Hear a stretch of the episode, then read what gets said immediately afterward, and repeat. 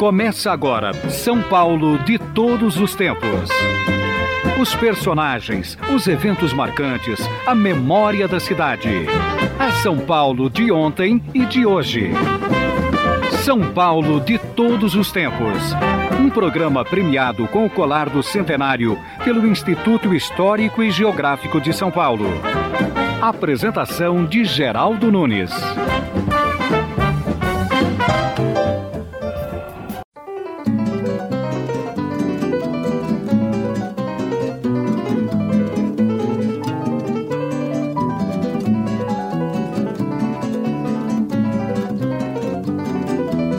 A 23 de outubro de 1906, Santos Dumont taxiava no campo de Bagatelle, em Paris, com o 14 bis. Para comemorar e lembrar tudo isso, o São Paulo de todos os tempos de hoje trará um programa de arquivos sobre a aviação em São Paulo, levado ao ar em outubro de 1998. Vamos ouvir histórias sobre aviões e aviadores, contadas por Paulo Fernando Casseb, um especialista no assunto. Antes, porém, ouviremos o nosso texto de apresentação.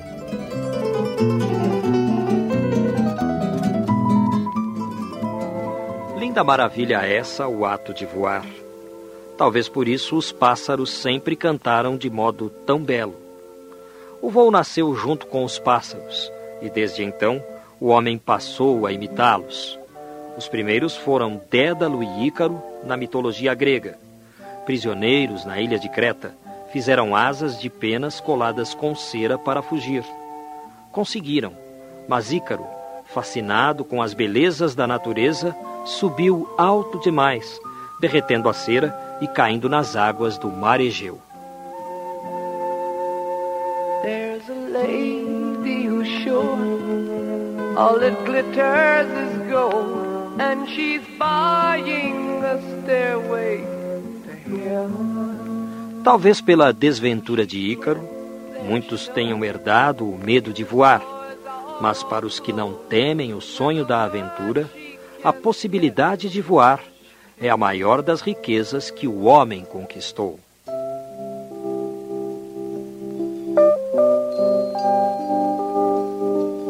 São Paulo tem sua parte neste sonho de conquista.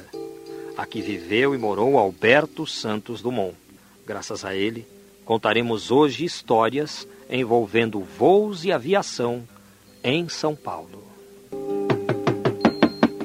É, eu vou pro ar, no azul mais lindo, eu vou morar. Conosco aqui nos estúdios está o Paulo Fernando Casseb, radioamador classe PY e um apaixonado por aviação. Até porque aviação e rádio caminham juntos. Paulo, como nasceu este seu amor pela aviação? A gente começa a olhar o avião, olhar para o céu, né? E ver o avião passar, esperando as datas cívicas, quando aquelas esquadrilhas passam, comemoração, passavam, hoje não é tanto assim, que decolavam aí de Cumbica. Então era, um, era uma festa nessas épocas. E eu, desde cedo, notei que aquilo para mim era o que eu gostava. É aquilo que para mim motivava, não é? Tudo, é ver, ir ao aeroporto. Eu uh, chegava a, a esgotar a paciência de meus pais, porque passear para mim era no aeroporto. Campo de Marte, Congonhas, vendo lá os Converos, DC-3, aquelas, aquelas águias antigas, né, que hoje são pedaços de história. Então você via aquilo lá, ficava horas olhando aquilo na prainha, chamada prainha de Congonhas, né, que tem aquela é. que hoje já aquilo não existe mais, mas a gente ficava vendo e passava horas. tem gente que perguntava, mas você está vendo o que aí? Não sei, estou vendo avião. Né? Estou vendo avião, é o que me interessa. Não estou vendo passageiro que embarca, estou vendo avião chegando, pousando.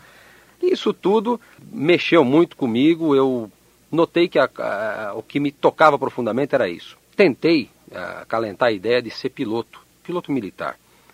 A minha simpatia sempre foi grande por essa aviação. Não pude ser piloto, em função de, de ter um problema na vista. Para ser exato, estrabismo, né?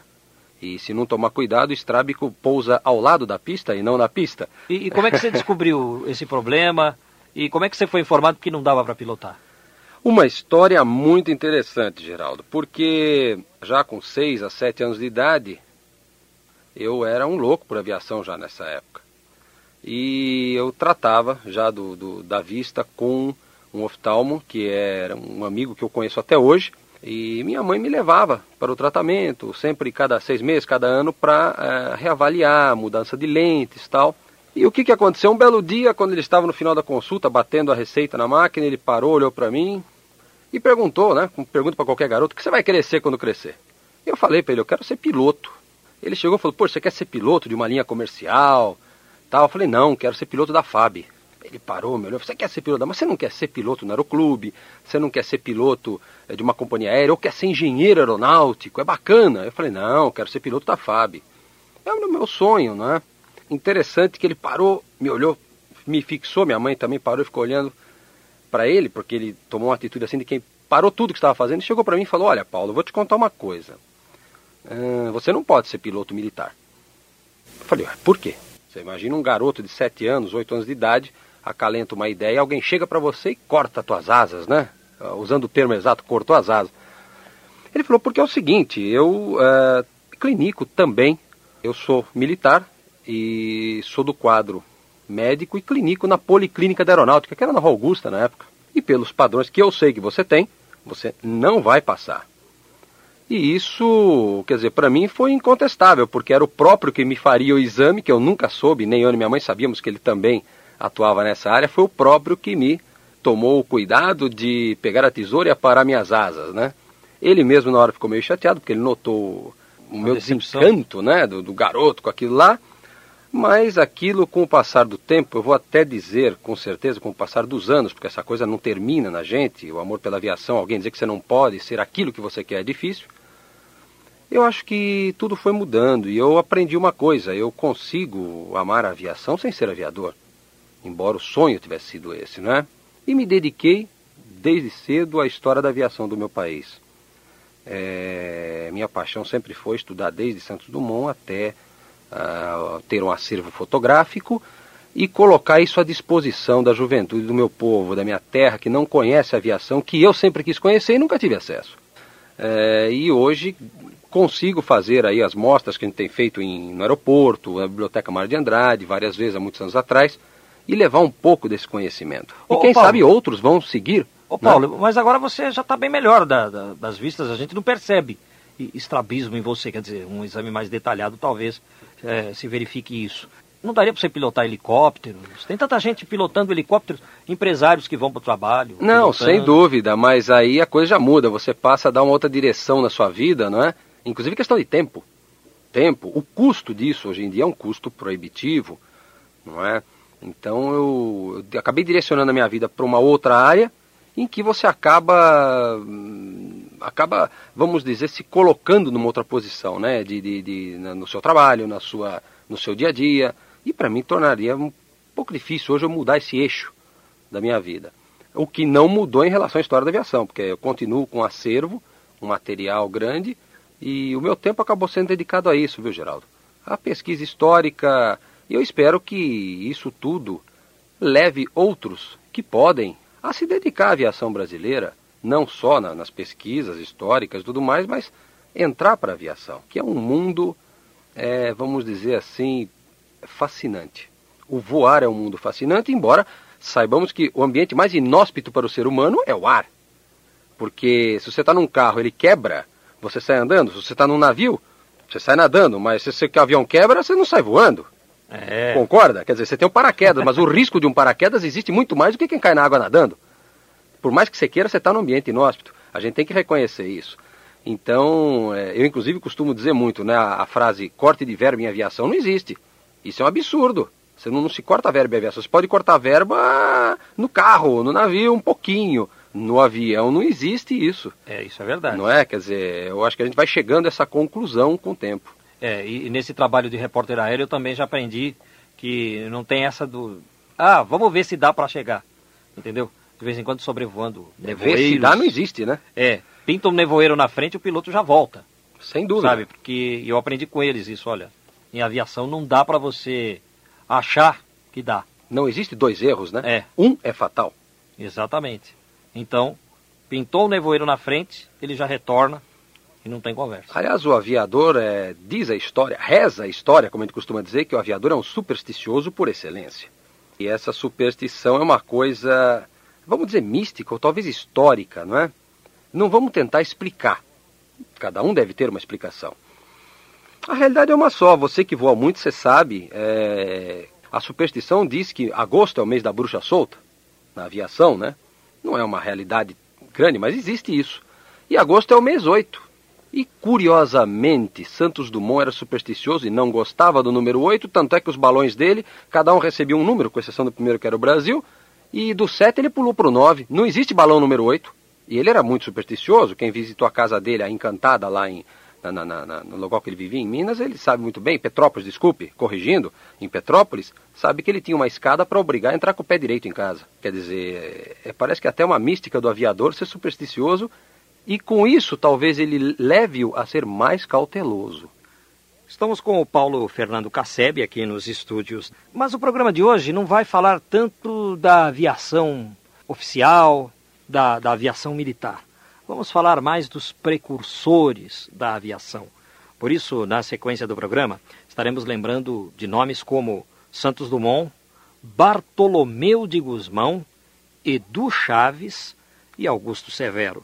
Alberto Santos Dumont nasceu em 20 de julho de 1873, na cidade de Palmira, hoje Santos Dumont, Minas Gerais. Alberto Santos Dumont, no entanto, morou na cidade de São Paulo, fez história aqui, é lembrado por muitas pessoas, inclusive pelo senhor Antonino Camano, nosso ouvinte, e que foi alfaiate de Santos Dumont. É isso mesmo. Eduardo Chaves, Hoje tem um bairro com o nome dele, Parque Edu Chaves. E Bartolomeu de Guzmão tem uma história especial. Ele nasceu na antiga capitania de São Vicente, que seria hoje o estado de São Paulo, e foi chamado por muitos de Padre Voador, porque chegou a fazer um balão. Foi por medo de avião eu segurei pela primeira vez a tua mão. Um gole de conhaque, aquele toque em teu cetim. Depois, adolescente, James Dean. Hoje aqui no São Paulo de todos os tempos, o nosso assunto é a aviação em São Paulo. Houve, inclusive, uma exposição aeronáutica com entre outras coisas, mostrou o avião Catalina de volta a, a São Paulo. Eu queria que você falasse um pouquinho desse avião Catalina, por que ele é importante e, enfim, por que, que aconteceu essa exposição que você ajudou a organizar. Paulo Fernando Casseb, você que é o nosso entrevistado de hoje. Geraldo, é, o aeroporto de Congonhas recebeu esse avião, recebeu o que eu digo de passagem, né? O avião Catalina, que é um avião do projeto, projeto dos anos, fim dos anos 30, participou muito da Segunda Guerra Mundial, como avião de patrulha, tudo.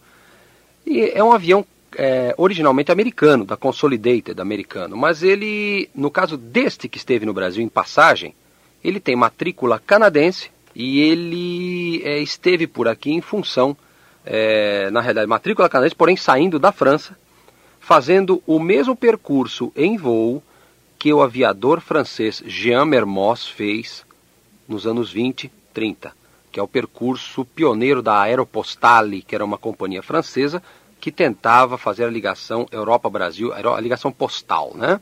Que era um, é um sonho da época. Como todos nós sabemos, Jean Mermoz, um dos ídolos da aviação, e junto da mesma época com Antoine Saint-Exupéry, o Santex, como falavam, e outros, ele, nessas tentativas, inclusive morreu né, num, num voo sobre o Atlântico, no avião que ele voava sobre o Atlântico, mas essa, esse raid vai ser reconstituído historicamente. Ele foi reconstituído por este Catalina, fazendo as rotas de Paris, pingando em todos os locais que teria parado Mermoz, até Santiago do Chile, passando por São Paulo.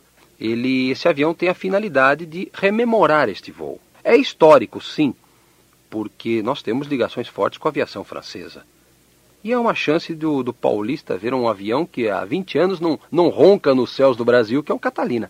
Nós é. tivemos na FAB, mas quantos de nós hoje em dia pode ouvir o ronco desse avião? Aliás, Paulo Fernando, o ronco dos aviões, ao longo dos anos foi se modificando, né? Eu lembro que na minha infância eu sempre ouvia o ronco daqueles aviões com motor a pistão. E hoje o que se ouve mais é o barulho das turbinas, dos jatos sobrevoando a cidade de São Paulo e atrapalhando o sono principalmente de quem mora no bairro de Moema, né? Que é a final do aeroporto de Congonhas. Nós estamos com o Paulo Fernando Cassebe aqui nos estúdios. Ele é um apaixonado por aviação e ele tem um disco intitulado A Conquista do Ar. É um álbum duplo. O primeiro disco traz hinos alusivos à aviação brasileira e, e, e no segundo disco há uma novela montada pelo elenco de rádio teatro da Rádio Nacional do Rio de Janeiro, é a história de Alberto Santos Dumont. A história começa com um diálogo entre um comerciante brasileiro e um cidadão francês, os dois falando a respeito das proezas de Alberto Santos Dumont. O brasileiro faz elogios à França, o Paulo Fernando falava há pouco da ligação da aviação brasileira com a aviação francesa. Quer dizer, essas ligações começaram por Santos Dumont. E exatamente isso. O, o brasileiro diz que quando da invenção do, do avião, o Brasil não tinha recursos para que se desenvolvesse o projeto aqui. Por isso, Santos Dumont foi até lá. Primeiro inventou o balão, depois o 14 bis, o Demoiselle, tantas histórias. Vamos ouvir um pouquinho deste disco onde as vozes pertencem ao elenco de rádio-teatro da Rádio Nacional do Rio de Janeiro. Na época em que ele veio, não havia no Brasil os recursos necessários às suas experiências. Agora já seria possível construir um balão como o número 6, o Vitorioso. Foi uma grande vitória. O Brasil está de parabéns. Nós todos fomos assistir à prova da volta da Torre Eiffel. E não ficamos surpreendidos ao saber que ele gastara um minuto e meio menos do que o tempo previsto por Deutsche de Lamert. Eu pretendo visitar esse gênio do ar. Levar-lhe o meu abraço de brasileiro. Ele o merece. De 1902 para cá, já expôs várias invenções. Em breve será tão seguro viajar pelos céus como numa calçada de Paris.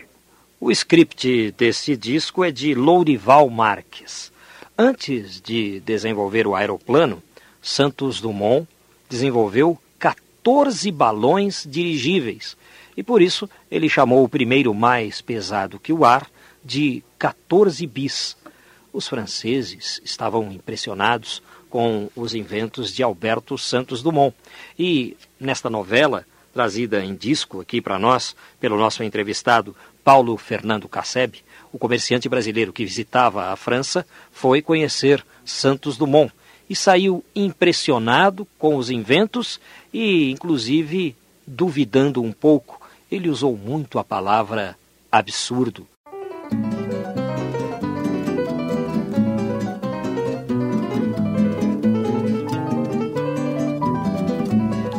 São Paulo de todos os tempos de hoje está falando sobre aviação. Estamos trazendo um programa de arquivo gravado em outubro de 1998 com Paulo Fernando Casseb, um especialista em aviação, um especialista principalmente na aviação de São Paulo e na aviação brasileira. De fundo musical, estamos ouvindo Rosária Gatti e a música O Voo da Mosca. É uma composição de Jacó do Bandolim é muito interessante, viu? Vamos ouvir mais um pouquinho.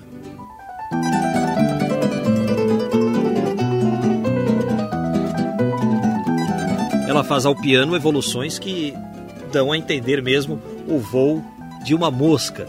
Bem, é, nós íamos começar a ouvir um long play trazido pelo Paulo Fernando Casseb, gravado pelo cast de atores da antiga Rádio Nacional.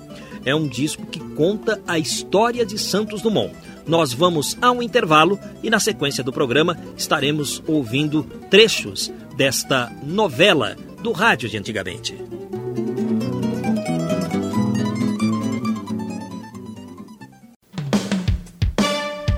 São Paulo de todos os tempos. Uma viagem ao coração da cidade grande.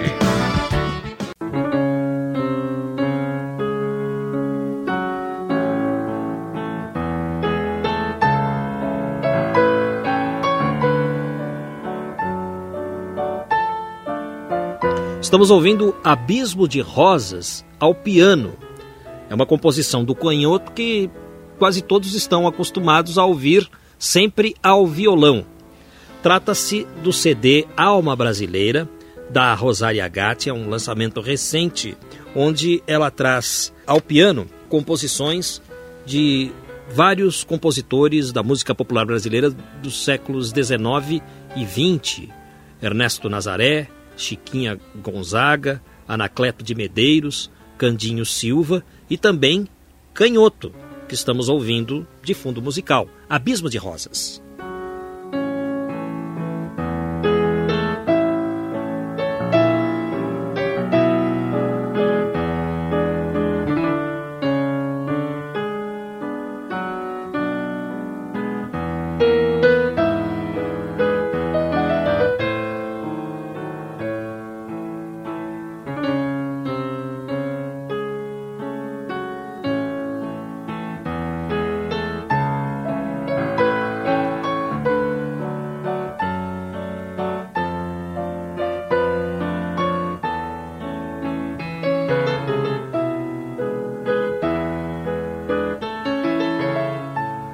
Estamos trazendo uma entrevista de arquivo com Paulo Fernando Casseb, um especialista em aviação, e ele está falando sobre aviões e está falando sobre a aviação em São Paulo.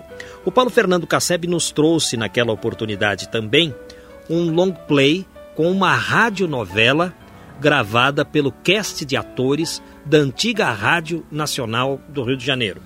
No bloco anterior do São Paulo de Todos os Tempos, nós começamos a ouvir esta radionovela. Os estudantes de jornalismo adoram este programa aqui porque nós trazemos coisas interessantes do rádio do passado, como por exemplo as radionovelas. Muitos estudantes pensam em organizar um cast de atores, produzir radionovelas. Então, vai aí para vocês um pouco do que é uma radionovela. Trata-se, no entanto, de um long play onde essa radionovela foi gravada, é uma história de ficção, ok? Um comerciante brasileiro vai a Paris e ouve histórias a respeito de Santos Dumont, um brasileiro. Ele procura então conhecer Santos Dumont e conhece os inventos dele, entre os quais o 14 bis. A palavra mais usada por este comerciante é absurdo. Absurdo é a palavra mais usada para definir tudo aquilo que ele via a respeito de Santos Dumont. Vamos acompanhar mais um trecho.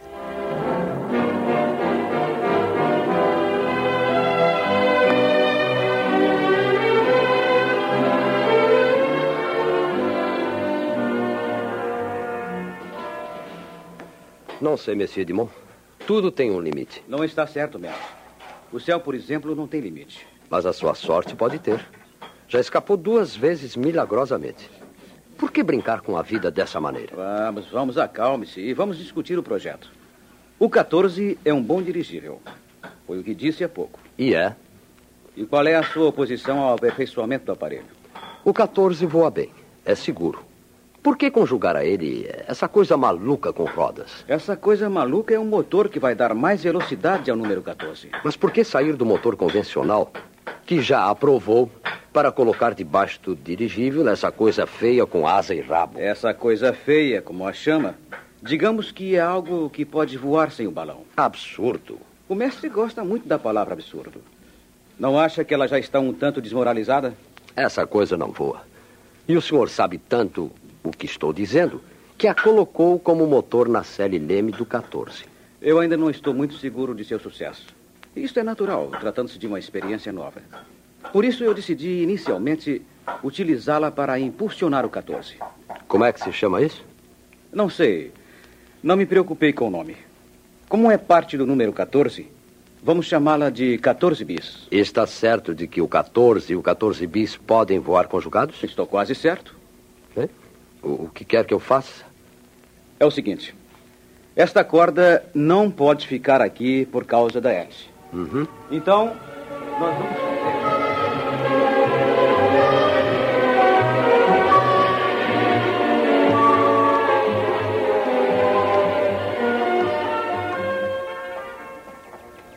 Positivamente, esse homem enlouqueceu. Você acha que o mais pesado do que o ar jamais voará? Acho impossível. É, sou apenas um mecânico, mas acho que o sucesso transtornou Santos Dumont. O que, aliás, é comum. Há na história muitos homens que conquistaram uma glória, ficaram empolgados por ela e foram cair vencidos lá adiante, esmagados pela ambição. Falta muito para chegar? Não, é logo ali. Pois olha, Michel, eu não duvido nada. Não, você é repórter, registra os fatos. A análise só pode ser feita por quem trabalha no métier. Santos Dumont sabe o que faz. Ele não voou com o 14 bis conjugado com o balão 14? Mas isso é muito diferente. Sua vitória com os balões é incontestável. Que o 14 levasse a máquina 14 bis e fosse por ela impulsionado tornou-se um grande feito. Mas que o 14 bis voe sozinho, isso só cabe na cabeça de Santos Dumont. Você não o considera muito equilibrado, não é? E como considerar equilibrado um homem que recebe o prêmio Deutsch e dá metade do dinheiro aos seus mecânicos, entrega o resto para o chefe de polícia de Paris distribuir pelos 3.950 mendigos ali registrados, ficando sem um franco no bolso? Positivamente falta equilíbrio, Monsieur Dumont. Pois é essa a diferença que se chama o, o toque do gênio. Se ele fosse igual aos outros, não teria conquistado o espaço? Pois eu não quero ser gênio. Quero os meus ossos inteiros e isso me basta. os ossos de Santos Dumont também estão inteiros. Bem, chegamos. Uhum. Ah, olha lá está ele com a máquina. Será que eu estou vendo bem? Ah, um burrico. O aparelho o aparelho vai ser puxado por um burrico. Agora sei por que ele fazia essas experiências em segredo. Mas Santos Dumont não está querendo voar, Michel. Nem carregar o burro pelos ares. Ele deve estar querendo testar com segurança as diversas partes do seu invento. É, deve ser isto. Vamos ficar aqui escondidos. Vamos.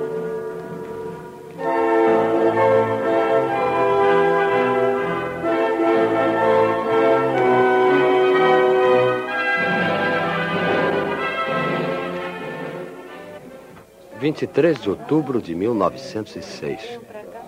É de hoje esta carta. E que diz ela? Faz votos para que o senhor suba ao céu como as águias e consiga dominar as distâncias. Ah, Deus o ouça. Monsieur, parece que Paris inteiro está vindo para o campo de Bagatelle. É? Estou vendo gente por todo lado. Muitos vêm apenas se divertir. Mas a grande maioria quer ter a honra de testemunhar o primeiro voo do homem. Espero que testemunhem. A multidão é insaciável podiam se conformar com o que o senhor já lhes deu. O voo em balão dirigível. O voo em balão é um nada. Se provarmos a nossa teoria agora de que o homem pode dominar o espaço em algo mais pesado do que o ar. É, mas vamos ter trabalho para afastar tanta gente na hora da prova. Muitos estão aqui desde manhã, mesmo sabendo que a prova fora transferida para a tarde, permaneceram sob as árvores ou ficaram passeando no bosque. É, Monsieur Edmond, estamos esperando. São quase cinco horas da tarde. É, vamos, mestre. Não podemos decepcionar o povo. Todas as providências oficiais foram tomadas. Sirkuf e Jacques Faure são os cronometristas oficiais da prova. Afastem-se! Afastem-se todos! Ninguém deve ficar próximo! Afastem-se! Para trás! Aí, Ninguém deve arriscar a vida chegando muito perto! Para trás! É, parece que tudo está em ordem, mestre. São 16 e 45 Podemos ligar o motor, monsieur. De acordo. E por favor, se sentir que não dá, não arrisque a vida. Pode deixar, mestre. Estou seguro e calmo.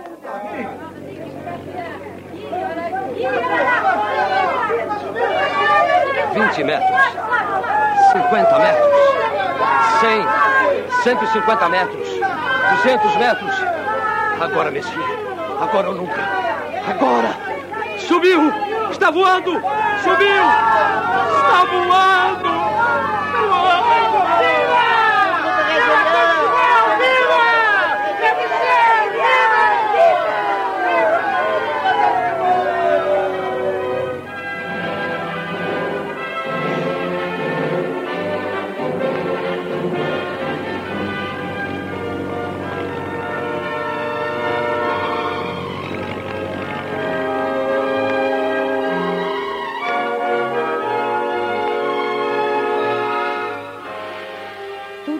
Aconteceu em momentos.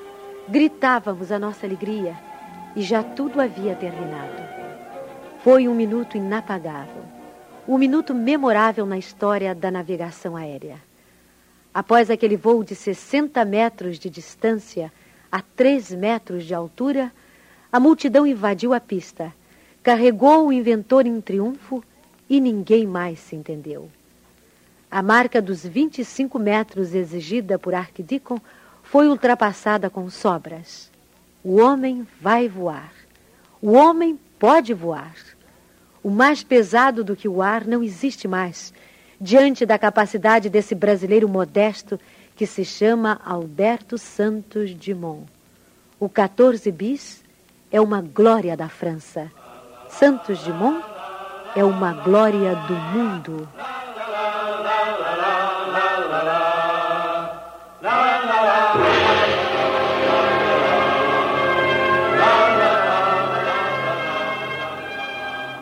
Ouvimos trechos de um disco intitulado A Conquista do Ar, é um disco de 1973, a história de Alberto Santos Dumont. Script de Lorival Marx, elenco da Rádio Teatro da Rádio Nacional do Rio de Janeiro, música background de propriedade do Ministério da Aeronáutica.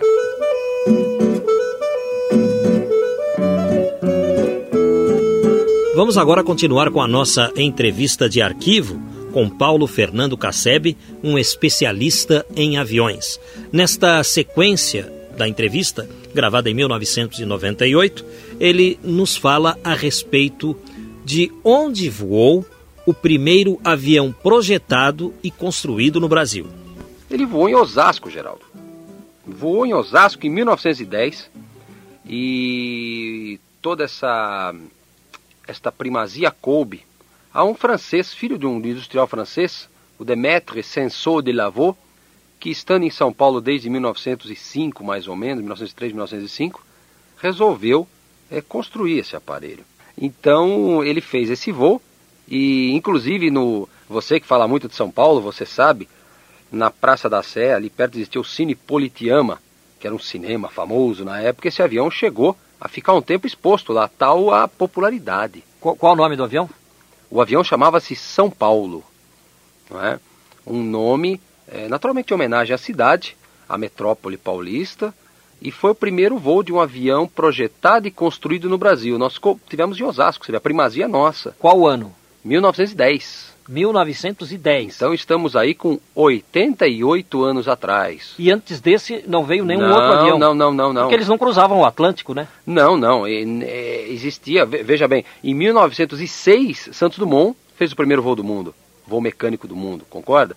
Então nós temos aí, quatro anos depois só, já tinha um avião voando no Brasil. Tá certo, uma iniciativa de um europeu, de um francês, porque eram pessoas que tinham muito acesso à técnica. E época, o Santos né? Dumont, ele não trouxe os aviões dele para cá? Não, não houve esse, eh, esse, essa iniciativa, é, porque o desenvolvimento de tudo era melhor na Europa, onde a França, principalmente, era o centro tecnológico da época, né? Era o centro da cultura da época da França. Então os grandes inventores acabavam se fixando lá, embora Santos Dumont fizesse suas viagens ao Brasil e no fim até se fixou novamente como brasileiro aqui, onde faleceu no Guarujá, não é? Mas não havia essa, esse vai e vem constante de aeronaves, porque o Brasil, aliás, era um país com parco conhecimento para isso. Né? Não existia uma euforia pela aviação. Certo. Esse primeiro avião, portanto, foi de iniciativa de um francês, um aqui francês, na região aqui metropolitana, no... mais propriamente Osasco. Sim. E na cidade propriamente, porque fala-se em Edu Chaves, o Santos Dumont teve residência aqui em São Paulo, o Santos Dumont trafegou muito de carro em, em, São Paulo. Avenida Paulista. Sim. Aliás, Santos Dumont era um aficionado, como você sabe, do, dos carros, de corridas. É, e até no Belém ele andou de carro, veio um entrevistado sim, aqui uma vez. Sim, sim. É, contando embora isso. ele passasse grande parte do tempo dele no Guarujá, né, porque era um local de descanso tal. Mas nós tivemos pioneiros em São Paulo, sabe, Geraldo? Como o próprio Edu. É... Vamos falar em estado de São Paulo, se me permite extrapolar um pouquinho. João Ribeiro de Barros, de Jaú, da família Ribeiro de Barros, de Jaú. Tivemos aqui a primeira aviadora do Brasil, Teresa de Marzo. Então São Paulo deu uma contribuição para a história da aviação muito grande. Sei. Sobre o Edu Chaves, que tem, até um bairro com, com, o nome dele, Parque, Parque Edu, Chaves. Chaves. lógico. É, ele, ele nasceu em 1887, né? E ele era incrível, porque naquela época a pessoa que tinha acesso a uma universidade era um expoente. Ele teve acesso à escola politécnica na época, fez universidade em Liège, né, na Bélgica, e tirou o brevet dele em Etampes, lá na França. O Edu, ele eh, era sempre um idealista para tentar quebrar recordes. Né? Na época, a aviação era quebrar recordes, sem dúvida. Não existia aquela de alguém já está fazendo, eu vou fazer junto. Não, estão tentando fazer. Estão tentando, porque falar em quebrar recorde em aviação, e São Paulo não foi diferente. O Edu, é lógico que ele tentou raids como o que ele concretizou, São, pa Santos, São, uh, São Paulo, Santos, São Paulo, que ele conseguiu fechar em 1912. Quer dizer, na época, você imagina, hoje voar para Santos é considerado perigoso, pela serra. Imagine o Edu Chaves que tentou fazer isso. Quer dizer, deu a ele aí uma até um monumento que ficou aqui por muito tempo, né? É, teve aqui na no antigo antigo hipódromo da Moca tinha lá um monumento Edu Chaves tal. É, é uma coisa que Edu entrou para a história, sabe? Ele, ele o avião dele era um Blériot, um aviãozinho francês montado aqui no Brasil, um Blériot. E ele também foi um pioneiro, porque levou, logicamente, o nome de São Paulo a uma ligação que ninguém esperava, todo mundo achava assim, é, como é que eu vou dizer? É, impossível você falar em ligar ao Brasil com Buenos Aires por via aérea. Ele conseguiu. Ele chegou a cair uma vez, né? Chegou e é interessante. Nesse trajeto, São Paulo-Buenos Aires, ele caiu uma vez. É, sem dúvida. Inclusive ele conheceu o, o famoso aviador francês que esteve pelo Brasil, Roland Garros, que era um aviador famoso, que até deu nome a uma avenida. Uma avenida. Lá, lá no é, bairro Jaçanã, Parque do Chaves ali. Justamente. É, então, e ele é, é uma coisa interessante porque o Edu, ele teve em contato, ele esteve na Primeira Guerra Mundial, entende? fazendo cursos lá junto na, na, na, na aviação francesa. Pouca gente sabe que esses pioneiros tiveram acesso, o que é importante, né? num Brasil daquela época, São Paulo, com o seu o, o, o Edu daqui de São Paulo teve acesso à, tecnologia da aviação. E muita gente considera, um, às vezes, um, tentou fazer. Não, ele sabia o que estava fazendo. Tanto é que o avião do raid São Paulo Santos dele era um avião com bússola. Na época, você falar em voar por bússola já era uma coisa, era um alto voo. Mas os voos, por exemplo, São Paulo-Rio, esse pioneirismo, Edu foi que abriu as portas. Né? O Edu Chaves. Agora, infelizmente esquecido, né? O cara fala que você falou, Parque Edu Chaves. Tem gente que pensa que o Edu foi o que? Um político da época? É. Quem foi Edu? Pô, ele conheceu Roland Garros. É um homem que, que, que, teve vivo até os anos 50, aí, sei lá, pertenceu na França, logo no início da sua carreira de aviação, à Associação Viaitige, que é uma associação só de, de, de, de, pioneiros da aviação. Não é qualquer um que ia participar. De um país desconhecido na época, que era o Brasil. Quer dizer, o cara tinha que ter muito mérito para adentrar nisso, né?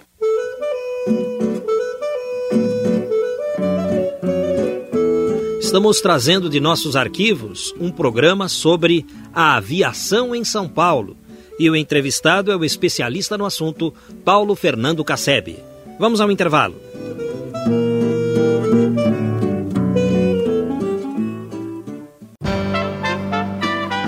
São Paulo de todos os tempos.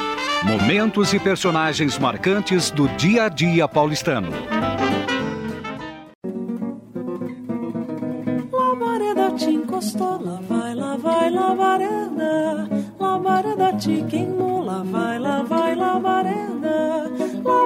Te matou, lá vai, lá vai, labareda. Te matou de tanto amor, lá vai, lá vai, labareda. labareda Estamos ouvindo de fundo musical Mônica Salmazo, acompanhada por Paulo Bellinati ao violão. A Mônica e o Paulo gravaram juntos Afro Sambas, um CD com composições de Baden Powell e Vinícius de Moraes. A Mônica Salmaço é afinadíssima. Vamos ouvir um pouco mais. Mônica Salmazo. Rosa ardente, bailarina da ilusão, mata a gente, mata de paixão. Em 23 de outubro de 1906, Santos Dumont voou com o 14 bis Tudo isso está sendo lembrado no programa de hoje. Estamos trazendo uma entrevista de arquivo com Paulo Fernando Casseb, um paulistano apaixonado por aviação e especialista em aviões, especialmente na história da aeronáutica brasileira. Nesta sequência da entrevista de arquivo, nós vamos ouvir Paulo Fernando Casseb falando a respeito de Teresa de Marzo, a primeira mulher aviadora do Brasil. A Teresa de Marzo, a primeira aviadora do Brasil. De quando, hein? Eu Ela sei que ela nasceu em 1903. 1903, então. A... Veja bem, a Teresa de Marzo, ela voou em 1922. Curioso, sabe onde é que foi feito esse voo? Ah. Onde hoje é o Jardim Paulista, Jardim América. Lá era um campo. Tinha campo de ó, pouso ó, também. ó, Olha o nome, campo, entendeu? Era um campo de pouso. E tinha uma escolinha de aviação ali. No Jardim Di- América. Justamente. Dirigida pelos irmãos Roba, que eram os irmãos. é, o nome até é bonito, pomposo, né? R-O-B-B-A. BBA, os Tá irmãos Roba, e também junto com Fritz Reusler, que foi instrutor dela. O Fritz era um aviador alemão da Primeira Guerra Mundial, viria se casar com ela uns anos depois. Ela era uma mulher muito bonita, né? a Teresa de Marzo, que depois se transformou em Teresa de Marzo Reusler. Interessante nessa, nessa, nessa linha, nessa linhagem da aviação, é que a Teresa teria o número do brevet 76. Ela fez o, foi a primeira aviadora brevetada no Brasil. A Anésia Pinheiro Machado é o brevet 77, já é depois. Estamos com o Paulo Fernando Casseb aqui nos estúdios. O, o, o Paulo, ele não é ligado à aviação, mas ele estuda a aviação e por isso eu achei interessante trazê-lo aqui. Assim, não tenho ninguém vinculado a parte alguma, a, a órgão nenhum, e fica uma entrevista livre e aberta. Eu recebi de um ouvinte esta semana, e eu recebi de um ouvinte que Infelizmente não mandou o nome, ele só me mandou a revista de presente, eu quero agradecer. É uma, uma edição especial da revista Manchete, A Conquista do Ar e do Espaço, do 14 bis ao foguete brasileiro. E eles falam de tudo envolvendo a aviação brasileira. Há uma página especial sobre a nossa aeronáutica, sobre o ministro Lélio Viana Lobo. E na página 10 dessa revista, nós encontramos aqui a bruxaria do padre voador. No espaço de aproximadamente dois séculos, entre a primeira ascensão comprovada de um balão e o voo do mais pesado que o ar, os brasileiros sempre mostraram sua preocupação em alçar voo. O precursor foi Bartolomeu Lourenço de Guzmão, apelidado Padre Aviador. Natural da Vila de Santos, São Paulo, seu invento subiu aos ares em pleno terreiro do passe, do, ou do passo, perante a corte portuguesa na Lisboa do ano de 1709. Acredite se quiser, Guzmão nasceu em dezembro de 1685 e seguiu com oito de seus doze irmãos a carreira eclesiástica. Nunca deixou de estudar matemática, física e deteve-se principalmente no estudo de fluidos e estados físicos. Pois bem, ele desenvolveu para Dom João V uma máquina de voar, um absurdo para a época. Foi com espanto que todos observaram a subida de seu balão diante do rei. E Guzmão, a partir daí, ganhou influência na corte, sendo apelidado de Padre Voador. Isso em 1709. Como esses brasileiros são versáteis, não é mesmo?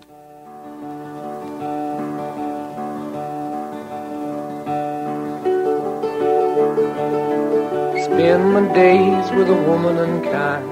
Smoke my stuff and drink all my wine. Estamos ouvindo o grupo Led Zeppelin. Por que Led Zeppelin no São Paulo de todos os tempos? Primeiro porque existe uma legião de roqueiros aqui nesta cidade de São Paulo e o Led Zeppelin é um grupo favorito dessa turma. É um conjunto do final dos anos 60 e início dos anos 70, o grupo Led Zeppelin. E Led Zeppelin, né, lembra o dirigível. E a cidade de São Paulo vem sendo visitada por um dirigível que sobrevoa São Paulo todos os dias e eu me encontro com ele nos céus dessa cidade. Eu a bordo do helicóptero do Eldorado, o, o dirigível sobrevoando a cidade, fazendo propaganda de uma empresa de pneus. Ah, como ele é lindo! Eu acho lindo o dirigível. Sabe por quê? Ele estaciona, ele estaciona nos céus, ele fica parado. Ele é um balão, mas ele não sobe como esses balões com tocha que, as pessoas fazem por aí. Não, esse balão ele é dirigível, ele é uma bolha de gás hélio, né, toda revestida com um material semelhante ao dos pneumáticos. Quer dizer, não existe risco mais de explosão. Isso havia no passado. Os alemães, eles fabricavam os dirigíveis, né, tipo do Conde von Zeppelin, o dirigível Hindenburg, mas esses dirigíveis, eles eram é, feitos com hidrogênio. E o risco de explosão era grande, porque os alemães não detinham a tecnologia do gás hélio, que é norte-americana. E por isso houve a explosão do dirigível Hindenburg e de lá para frente é, a aviação, de um modo geral, é, fez cara feia, ficou com medo dos dirigíveis. Com o gás hélio é possível fazer voos seguros, como este deste dirigível tipo Blimp, é o modelo dele, modelo Blimp, que sobrevoa a cidade de São Paulo. Eu adoraria ter feito esse voo, porque eu acho majestoso, eu acho magnífico, eu acho lindo esse dirigível sobrevoando a cidade todos os dias. O repórter Bernardo Ramos, ele nasceu no Rio de Janeiro, veio a São Paulo a estudos e como todo aquele que vem para essa cidade, se apaixonou pela capital paulista. Portanto, é você, Bernardo Ramos, que nos leva para este sobrevoo na cidade de São Paulo, a bordo de um dirigível, ouvindo os sons do conjunto Led Zeppelin.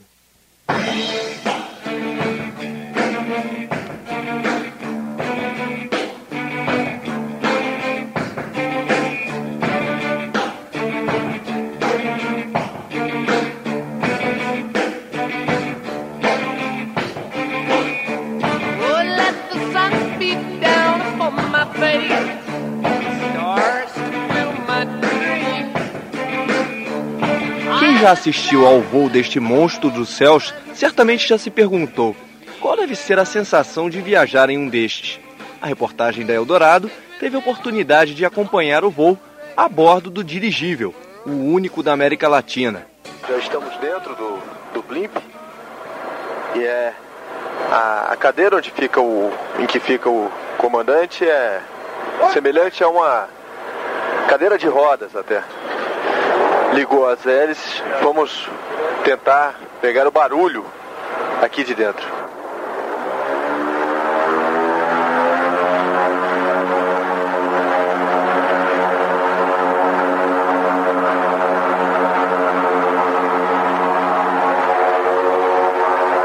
O ouvinte agora pode ter o barulho da decolagem de um blimp deixando a pista do campo de Marte. E o piloto, Carlos Rossellini, um dos o único piloto da América Latina habilitado a dirigir um blimp desse.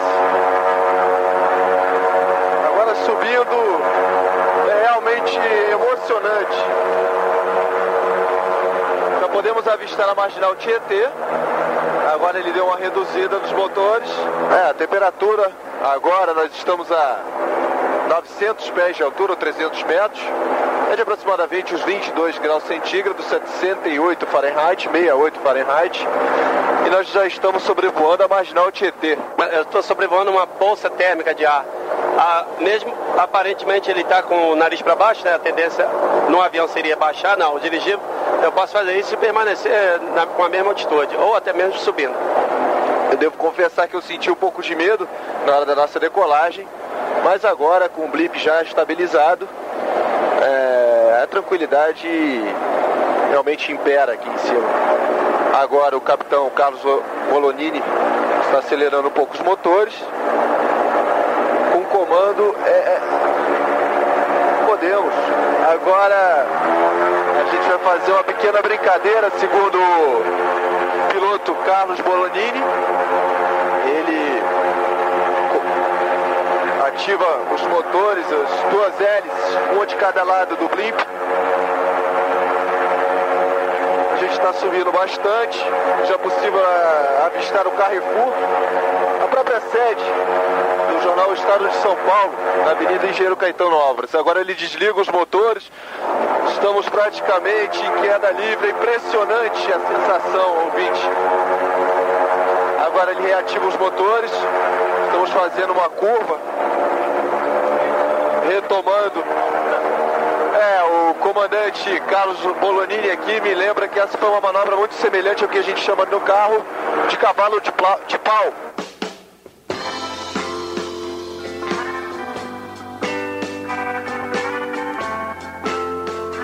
Apesar do tamanho do dirigível, é possível perceber a mobilidade da aeronave. No entanto, o blimp não tem um manche, espécie de volante usado nos aviões. O piloto fica sentado em uma cadeira com uma roda em cada lado, e elas são responsáveis pelos comandos de descida e subida. Segundo Carlos Bolonini, o aparato é muito eficiente, apesar de estranho as rodas, ela faz o papel do manche no avião. Como o dirigível, esse é um dirigível pequeno em relação aos, aos, ao gigantesco da, de 50, 60 anos atrás, ele, ele é muito instável, ou seja, ele, uh, o vento brinca com ele. Tá? Ele só tem 42 metros de comprimento, por 15 de altura, e pesa 2 mil quilos. Se você colocasse um dispositivo igual de avião aqui na, aqui na frente, como nós tínhamos o manche, uh, seria muito cansativo para o piloto voar às vezes 8 a 10 horas no dia. Tá? E esse dispositivo de roda que colocaram aqui, ele me dá uma vantagem mecânica muito grande. Ou seja, eu não faço muita força. Apesar de que eu trabalho mais, maior tempo, mas com menos força. Tá? E os pedais é igual a uma aeronave qualquer, né? É o leme, motores também, é compensação. Instrumental basicamente é, é, é idêntica a uma aeronave, com algumas exceções. Temos dois mostradores aqui, que é pressão de hélio. Sistema de comunicação idêntico, sistema de GPS, que é navegação por satélite, né, que né, uh, o dirigível, uh, nós usamos ele no mundo inteiro e nós precisamos disso.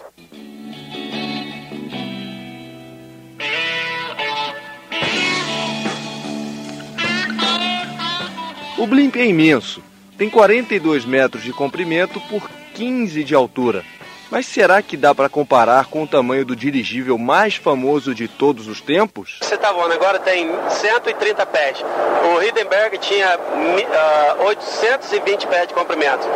Tinha 1 milhão e 300 mil pés cúbicos. Esse tem 40, uh, 130 pés, 68 mil pés cúbicos de volume. Com todo esse tamanho, o blimp poderia significar um perigo em uma cidade com intenso tráfego aéreo que é o caso de São Paulo. O comandante Carlos Bolonini garante, no entanto, que o dirigível não coloca em risco o voo de outras aeronaves. O dirigível ele é fácil de ser visto. É um helicóptero, nós, nós usamos a frequência helicóptero, a frequência avião. Tá, no momento eu reporto todos os pontos, as intenções, a, fim de evitar o, o tráfego de helicóptero tá? uh, e, ser, ser, visto por ele, tá? ser ouvido e ser visto. Vantagem é o tamanho. É, apesar de ele ser bastante lento, uh, o, o, tamanho dele faz com que qualquer, qualquer helicóptero nos veja com muita facilidade. Quem já viajou de avião sabe que o invariavelmente o, a aeronave enfrenta aquelas turbulências. Com o dirigível acontece a mesma coisa, né, capitão? Exatamente. O dirigível enfrenta turbulência, como outra aeronave qualquer, mas devido à baixa velocidade, o dirigível ele voa no máximo, no máximo diria 100 km. Tá? Quando encontra uma turbulência, diminui a potência. É quase que é como se fosse um barco na água, né? nas ondas. Ele fica, ele fica meio passeando para lá e para cá.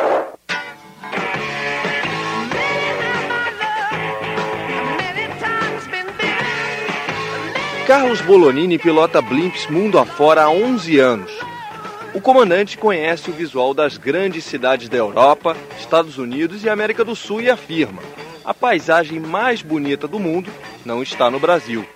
Em matéria de cidade, Chicago foi a número um, da eh, vista do Lago Michigan. Rio de Janeiro foi a cidade mais bonita em matéria de vegetação, matéria de eh, natureza. Uh, Nova York foi o visual bonito, mais, uh, o visual noturno mais bonito que teve até hoje. São Paulo tem um visual noturno muito bonito. Imagina, apesar que a gente está voando de manhã, mas deve ter um visual noturno bonito. Ah, bom, eu, nós, eu vou muito pouco em São Paulo à noite e, e, eu, e a visibilidade tem, tem, sido sempre restrita. Eu ainda não dei sorte de voar numa noite de, de céu claro. O acontecimento mais estranho do voo está reservado para o final. Mesmo com a tecnologia e a modernidade, o homem ainda não descobriu uma maneira de tornar o pouso mais fácil do que no início do século. Já podemos avistar a equipe de pouso. Pessoas. Uma cena até bastante inusitada. O, o blimp tem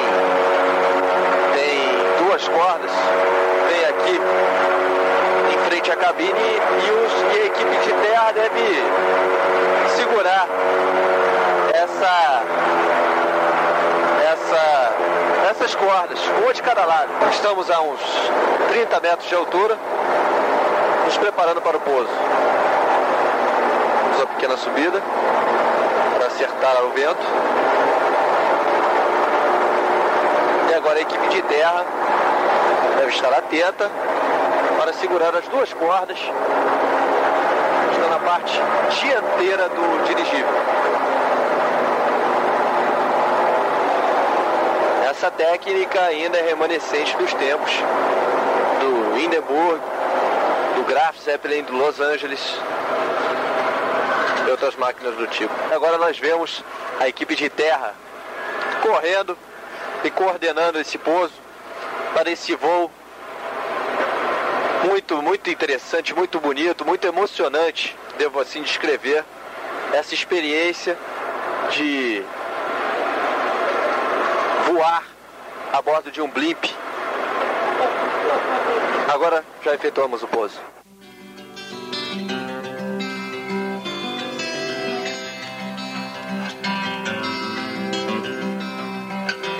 O voo é muito tranquilo e é possível constatar a segurança de um dirigível. O comandante Carlos Bolonini lembra que, desde a explosão do Hindenburg em 37, houve apenas um acidente, sem vítimas, no entanto, há dois anos, no estado da Pensilvânia, nos Estados Unidos. Apesar das estatísticas, os blimps não voam para o transporte de passageiros. Os aviões tomaram lugar desta magnífica aeronave, que já reinou nos céus da Europa e dos Estados Unidos. Bernardo Ramos para o São Paulo de todos os tempos. Ô Bernardo Ramos, que reportagem bonita essa, hein? De vez em quando nos assustávamos aqui com o barulho do motor do dirigível, porque ele é um balão e justamente é dirigível por causa disso. Existe a propulsão de um motor que o leva de um lado para o outro. O pouso do dirigível é muito interessante ele, ele solta duas cordas assim da frente do balão e, e pessoas em terra puxam o balão para baixo. Que loucura! Parabéns, Bernardo, por esse trabalho. AM 700 kHz. Na próxima semana teremos a continuação deste programa. O São Paulo de todos os tempos de hoje fica por aqui. Estamos encerrando mais uma edição do programa São Paulo de todos os tempos os personagens, os eventos marcantes, a memória da cidade. A São Paulo de ontem e de hoje. São Paulo de todos os tempos. Um programa premiado com o colar do centenário pelo Instituto Histórico e Geográfico de São Paulo. Apresentação de Geraldo Nunes.